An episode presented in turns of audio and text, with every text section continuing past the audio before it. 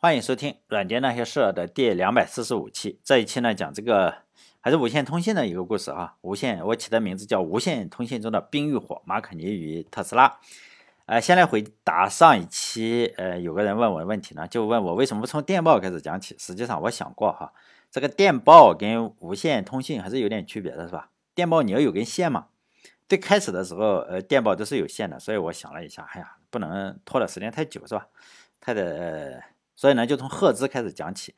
我在想，呃，讲这个无线通讯嘛，最主要的是讲，呃，历史，一直讲到诺基亚就差不多了，是吧？一直讲到诺基亚，当然不会再讲最近的五 G、六 G 什么的，因为我没有钱买这个五 G 手机。到现在啊，实际上，呃，我没有用过这个东西，更不要说讲了。我的电台定位就是说讲科技的历史，还有就是说，呃，我想，我想，呃，想到的任何东西吧，就胡扯的任何东西。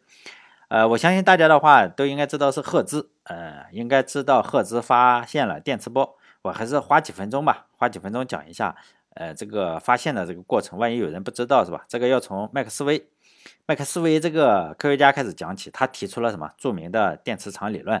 他还给出了麦克斯韦方程组。呃，我我在我那个年代哈，在我那个年代是大学的时候，大学生是分这个理工科跟文科，理工科的学生是要学大学物理。里面呢就有麦克斯麦克斯韦方程组，在物理上啊，实际上有些公式你一看的话，你就觉得这个肯定是正确的。为什么？它比较优美，是吧？我在学电学的时候，呃，在学电，呃，我对物理还是比较感兴趣的。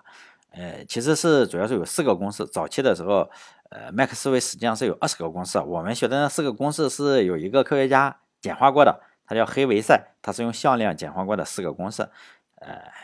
主要是呢，就是描述静电的，有一个是高斯高斯的电场定律，还有一个叫高斯的磁场定律。高斯搞了两个，一个电场定律，一个是静磁场的这个磁场定律，还有另外一个是呃法拉第是吧？法拉第现在不是乐视的那个也在搞法拉第的车嘛，是吧？非常厉害，电动车，大家磁生电，实际上它。磁生电是有点点问题的，是吧？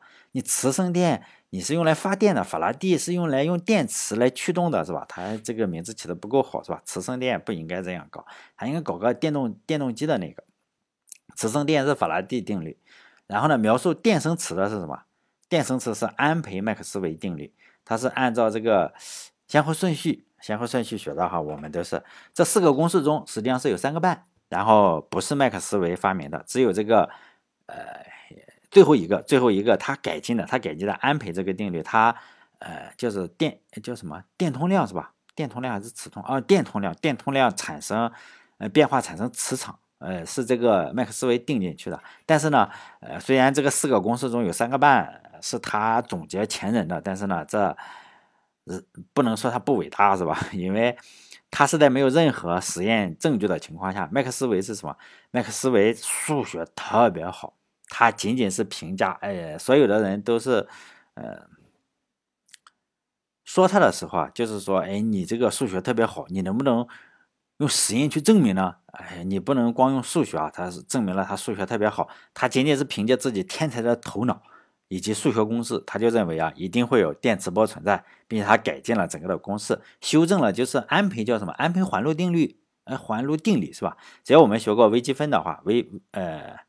我们就知道哈，哎，如果再学过的话，麦克斯韦方程式实际上是有两种表示方法的，一种是微分表示方法，一种是积分表示方法。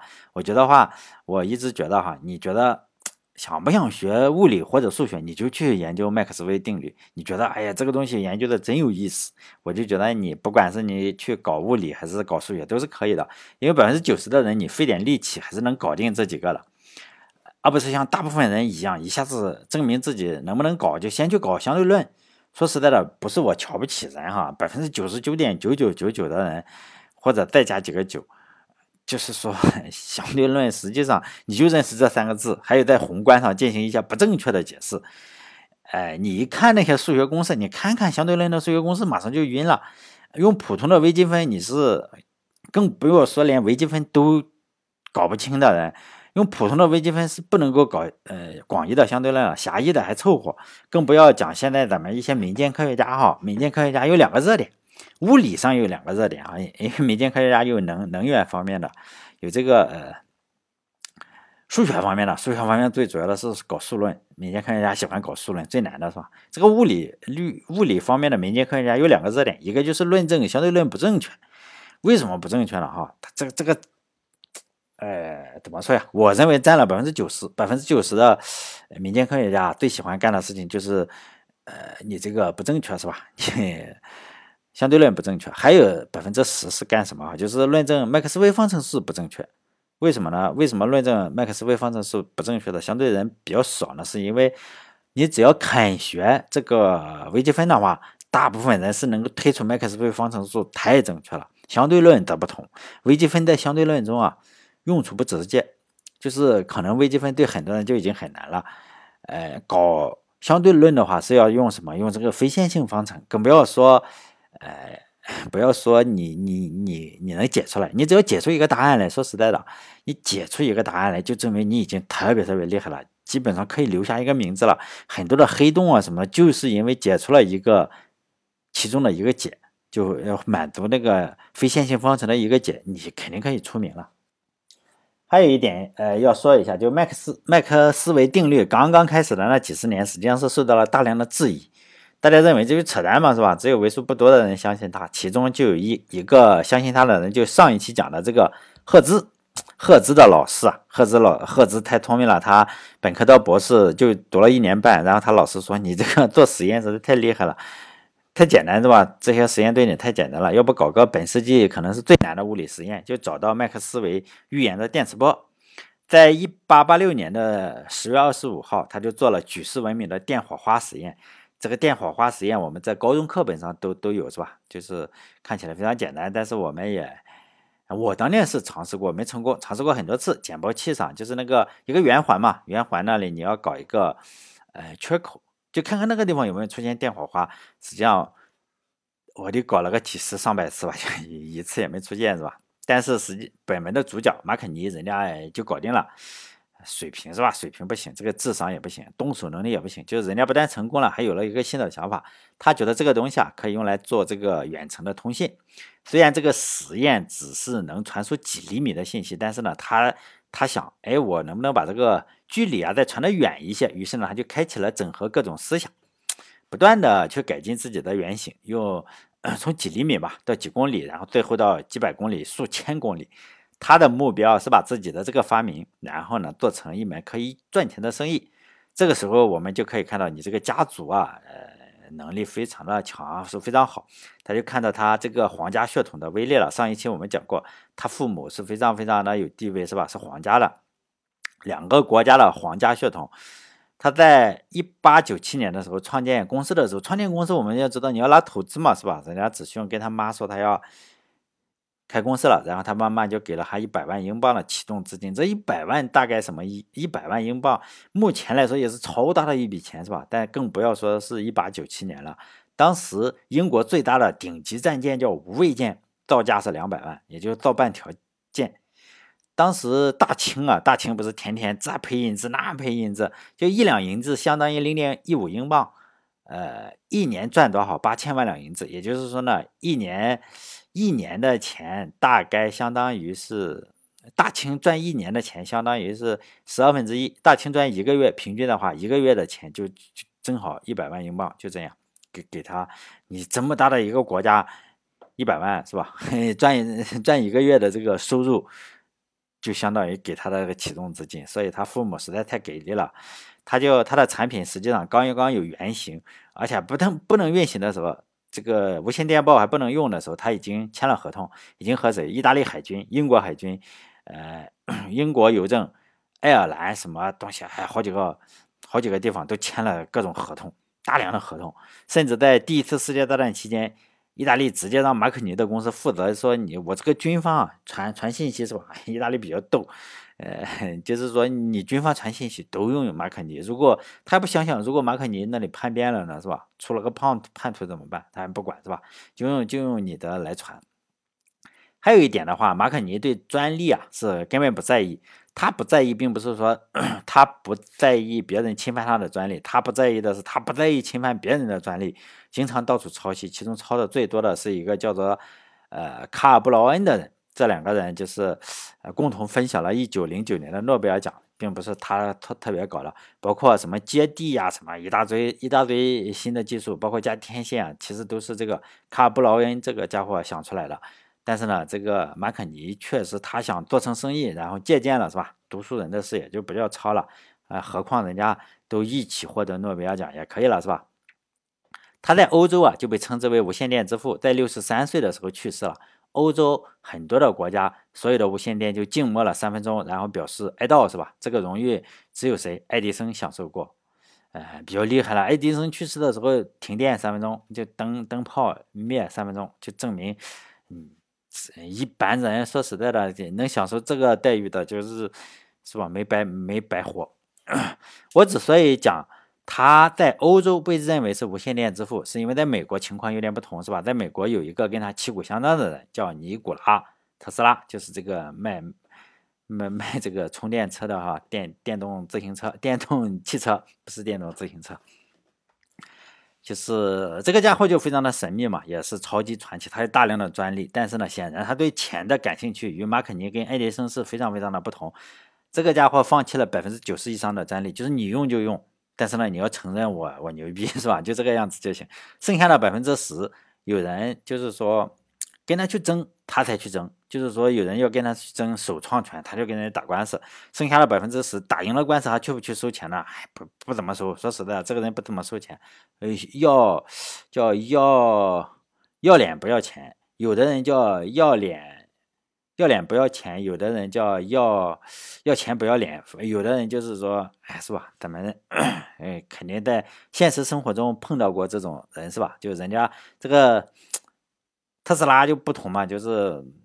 你只要承认我厉害是吧？哎，你就免费用是吧？我这个专利就是大家的公用产品，所以呢，他财政状况经常是不太好，他经常跟我差不多是吧？哦，但比我强，人家有的是钱是用来投入了，我是真没钱，我开滴滴嗯度日是吧？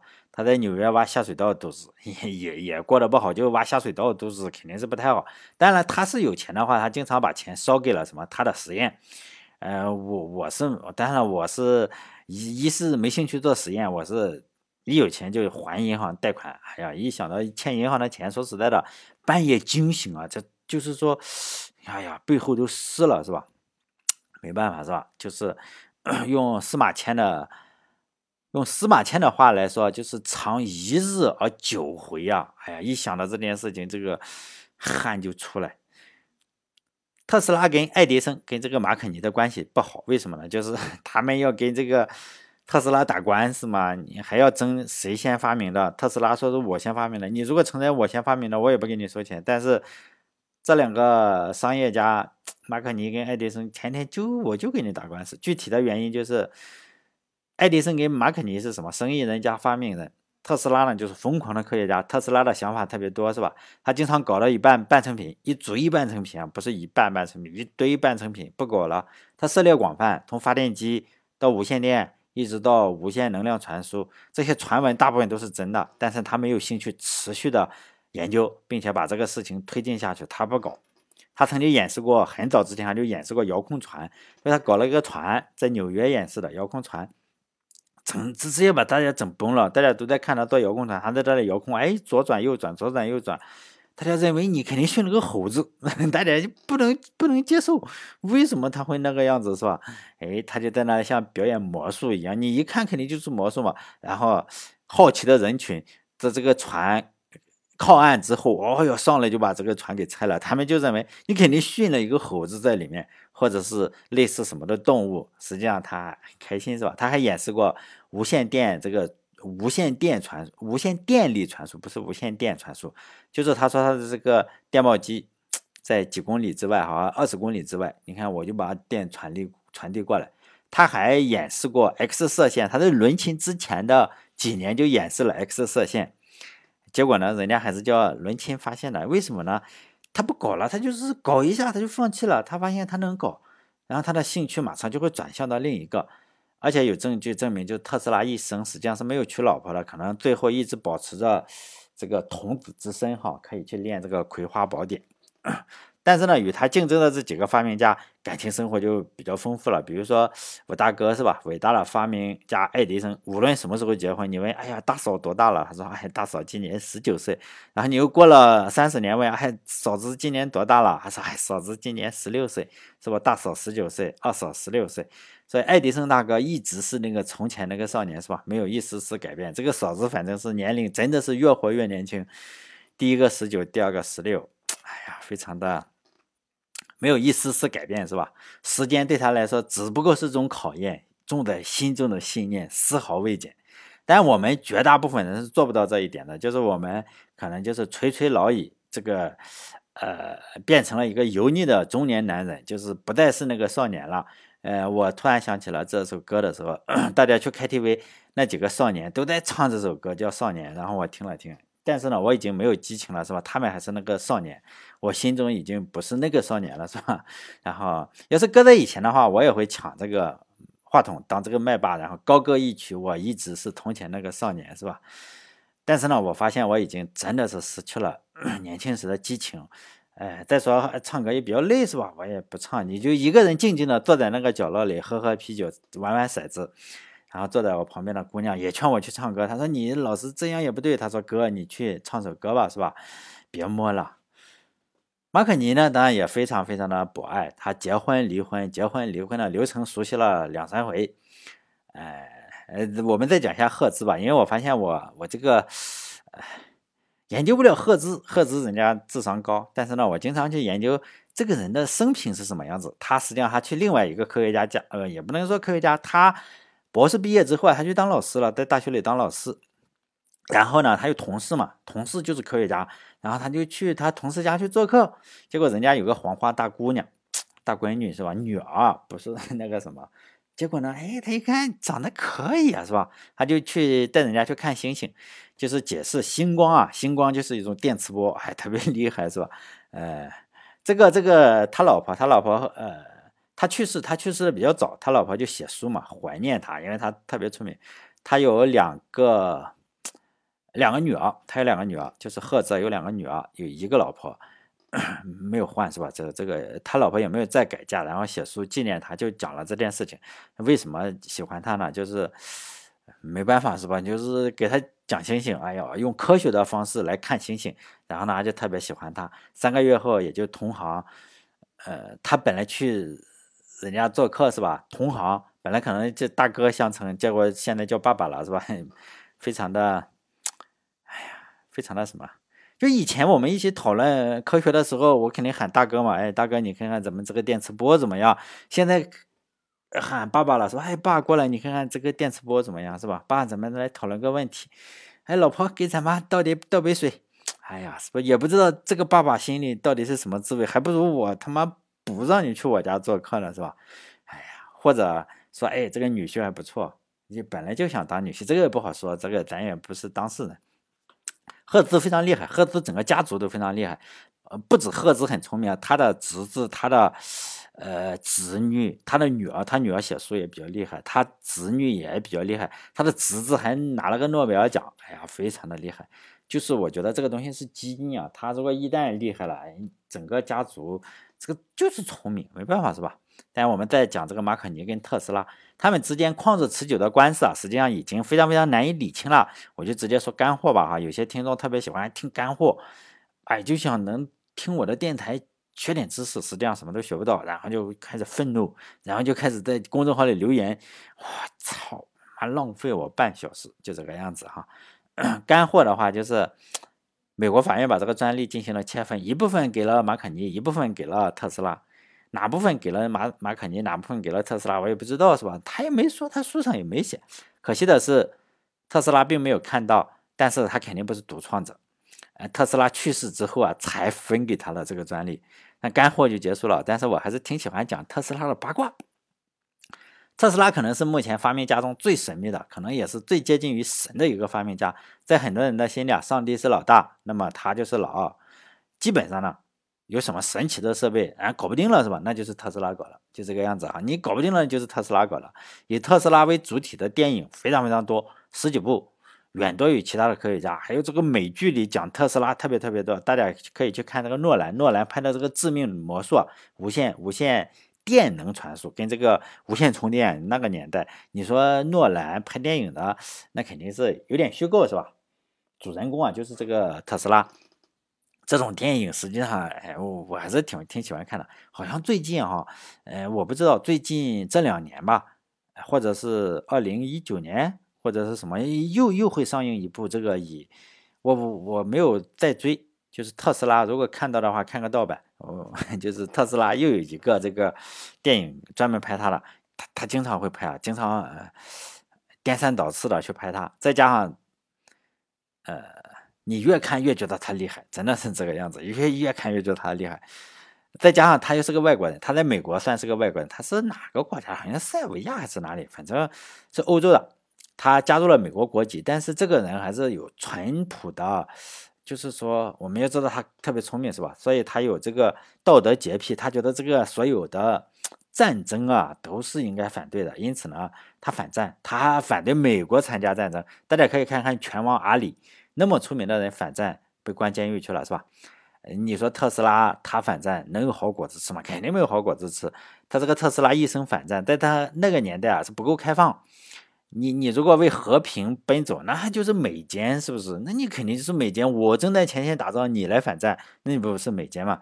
所以呢，这种看起来很激进的思想，没有得到周遭和外界的同情和理解。所以呢，他刚去世，尸骨未寒，美国联邦调查局上门就把他的所有物品就封封锁了，就是谁都不能，就是什么笔记啊，什么的都都都封锁了。就看看，我也不知道 为什么封锁哈。美国调查局，呃，调查一调查，大家的兴趣肯定就来了，就觉得，哎，你是不是有问题是吧？他是不是发明了什么东西？你你藏起来了？美国一看也不对是吧？就出了一个报告说，哎，没什么可讲的，就是一些他所有东西都很普通。就觉得他没什么东西可讲，美国人肯定不相信这个，就像是美国有个五十一区，很多人相信里面有外星人，而且很多人说我见过见过这个外星人是吧？两百多岁，后来美国官方说，哎呀，很多的美国人说我要去进攻五十一区，要把里面的这个这个资料还有外星人是吧？去握个手，两百多岁了，哎，结果美国官方一听，我操，就毛了。然后五十一区就说，五十一区是空军测试和训练作战飞机的军事区域，我们不鼓励任何人企图进入该区域。如果呢你进来哈，我们美国空军随时准备保护美国财产，是吧？就这个样子。结果呢还是去了，还一一千多人开着个车，傻了吧唧的就去找外星人。结果呢就肯定不相信，反正我不管，我就相信它里面就是有外星人。最后特斯拉也是这个样子。你越说他没什么东西，大家就会越觉得越有东西，是不是？这这肯定是这个心态。所以呢，你还不如什么也不辟谣，你不辟谣也不行，你不辟谣就是默认，你辟谣就是又是默认，是吧？不不知道怎么样，反正你怎么说都不行。所以呢，特斯拉呃最后大家美国还是给了他，也不能说美国人首先比较厉害，是吧？表彰其成就吧。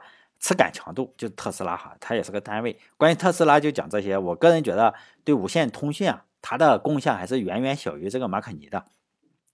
马可尼当然我也我们不能说，因为呃我们没有办法比两个人之间谁的功劳大或者谁比较好。我看到比较两个人的时候，就很多人就问我，你说这个厉害是哪个厉害？反正比我们都厉害，就是你就知道那个厉害就行。马可尼，你说呃他。你说跟特斯拉谁厉害？我也不知道。这个无线通讯领域肯定是这个厉害，是吧？马肯尼更厉害，因为他一辈子就干这一件事情，人家就钻进去，钻了个几千米，钻成了老大。这个特斯拉呢，就这搞点，那搞点，这搞点，所以他哪个行业都很厉害。当然了，他发明了交流电，这一点足可以。哎呀，别说发明交流电，就是达到人家万分之一的成就也足可以了，是吧？我们实际上 就是就多吃点粮食，然后循环点太阳的能量，就这个样子。什么什么贡献没有？呃，马可尼呢，实际上是一个爱迪生一样的人物，为了市场可以说是不择手段。当别人收收他信号的时候，他不是有设备嘛，他肯定不乐意嘛。你造出来了一个兼容设备，你收我的信号，我本来还想卖设备，你收我的兼容兼容机是吧？我我不搞死你，于是呢，还就要自己故意制造一些麻烦。说你如果用了马可尼，我发的信号你收了，或者是你用那种烂设备发到我这个机器上哈，那就肯定出问题。那你肯定出现巨大的隐患。但这肯定都是假的。电磁波你发出去之后，你根本不可能知道是什么设备发出来的。但是呢，这不妨碍有些人相信，而且。是吧？这个肯定是有人相信嘛，你只要吓住别人就行。还有呢，他他有一种，他学会用水军，嗯确切的说用海军，他收买了很多报纸，他有钱嘛？你想想，他一百万英镑，他妈钱到处砸。然后这个每个报纸上他有营销手段，天天发假消息，就是说呢，你这个只要不用我马可尼的设备，那你这个设备什么？哪里翻船了，哪里什么东西是吧？反正你用我的才沸腾。就是他他有海军。但结果呢？他碰上了真正的海军，美国海军。美国海军说我们要招标，给军舰上要装上这个无线电台。马可尼是吧？有这个海军，马可尼又开始忽悠了，到处说你你这个美国海军不用我的，那你肯定打仗，那肯定输呀，是不是？你这个收到信号也被人什么拦截了，或者你收不准，就这个样子，收到信号不好。结果美国不傻逼，美国海军不傻逼，人家就是找了很多台的设备啊，做了一下测试。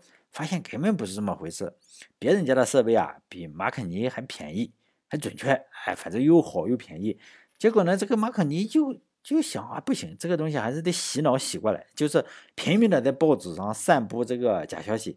这个这个谁也用过，爱迪生也用过，是吧？爱迪生还用，爱迪生是搞这个直流电的，然后，呃，特斯拉是搞什么交流电的。实际上我们知道这个怎么搞啊，反正爱迪生。也也散布假消息！这个马可尼就在报纸上散布假消息的时候，美国海军不管这个，直接把马可尼的这个设备给抢拆了。就是你天天妈撒谎是吧？老子给你抢拆了，就换上了德国 A.E.G 公司的一个设备。马可尼一看，我去，什么大忽悠，遇见美国大兵，你就有理说不清嘛。然后拆就拆吧，人家有枪，也就只好老老实实的去和其他公司打价格战。你肯定是招标。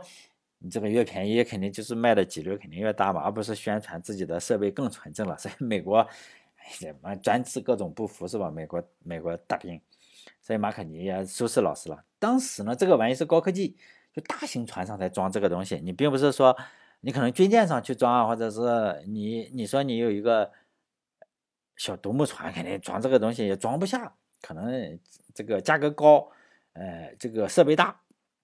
一般的船上呢是收发信息，比如说装了干什么？就是我收天气预报，你别开到台风里去了，或者是你收灯塔的信息，哪里灯塔可能坏了还是什么？就是说非常非常重要的这个信息啊，才会通过这个去播报。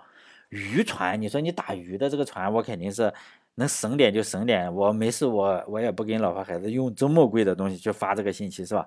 只有一种船是例外。就是什么游轮，泰坦尼克号就是这种游轮。坐这种船的人，你想想，肯定是有不少这个人傻钱多、爱慕虚荣的人。说实在的，哎，我我一直认为啊，虚荣是件好事。我并不是说要人都要不虚荣，实际上人和动物之间的区别就是人虚荣。你看看那个那个，比如说一一只猫，野猫哈，家猫不行，野猫抓住了耗子，它爱慕虚荣嘛？它不爱慕虚荣，它上去一口就干死了，是吧？呃，可能就咬死了，或者是你说老虎，老虎抓这个羚羊，它爱慕虚荣嘛？它不爱慕虚荣，它一点虚荣都不爱慕。所以呢，爱慕虚荣，实际上呃对人类来说还是好一点。比如说你绅士一点，你也别那么的，就是赤裸裸的，是吧？我认为仍然是好的。爱慕人就是因为有这点爱慕虚荣，才让你不会做那么伤天害理的事情。呃，所以呢，我在这里讲这个爱慕虚荣，大家也不要觉得，哎呀，虚荣。你你很多的地方，你我们可以看很多国家都是不虚荣，我操，他妈太血腥了，是吧？